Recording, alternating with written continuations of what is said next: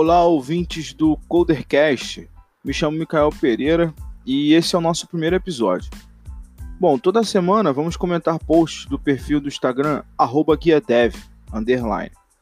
É, nessa primeira semana, nós vamos comentar o post de 5 dicas para ser um bom programador. É, o primeiro tópico é: antes de começar a codar, planeje e organize o que será feito. É, o que, que quer dizer isso, pessoal? Antes de iniciar o desenvolvimento ou de um bug ou de uma feature, primeiro o essencial é entender o que, que será feito. E aí sim começar a escrever código. Não começar a escrever código e depois procurar entender como que foi gerado o problema, por que, que nasceu a nova funcionalidade, que é chamada de feature, né? É, o segundo tópico é crie variáveis, métodos e classes com nomes que definam exatamente a responsabilidade deles para qualquer dev ler e compreender. O que, que isso é um dos tópicos abordados no livro Clean Code. É, bom, o que significa isso?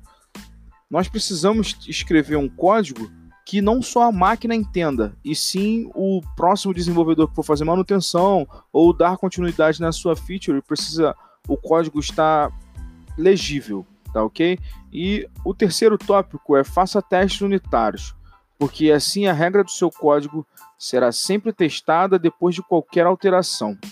Bom, isso significa, pessoal, que o teste muitas das vezes não só é, não só serve para como modinha, né? O TDD não é uma modinha.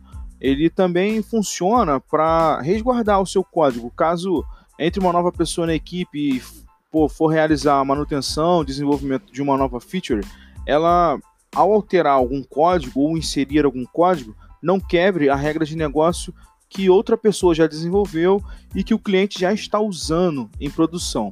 Bom, o próximo tópico é crie método, métodos apenas com uma responsabilidade barra ação. O que isso significa? É, muitas das vezes nós criamos um método que é existe um nome chamado de método Deus, que é o método que faz tudo, aonde na verdade o ideal é ter um método para cada ação. Exemplo, ah, eu vou editar, então eu tenho um método para editar. Eu vou criar, então eu tenho um método para criar.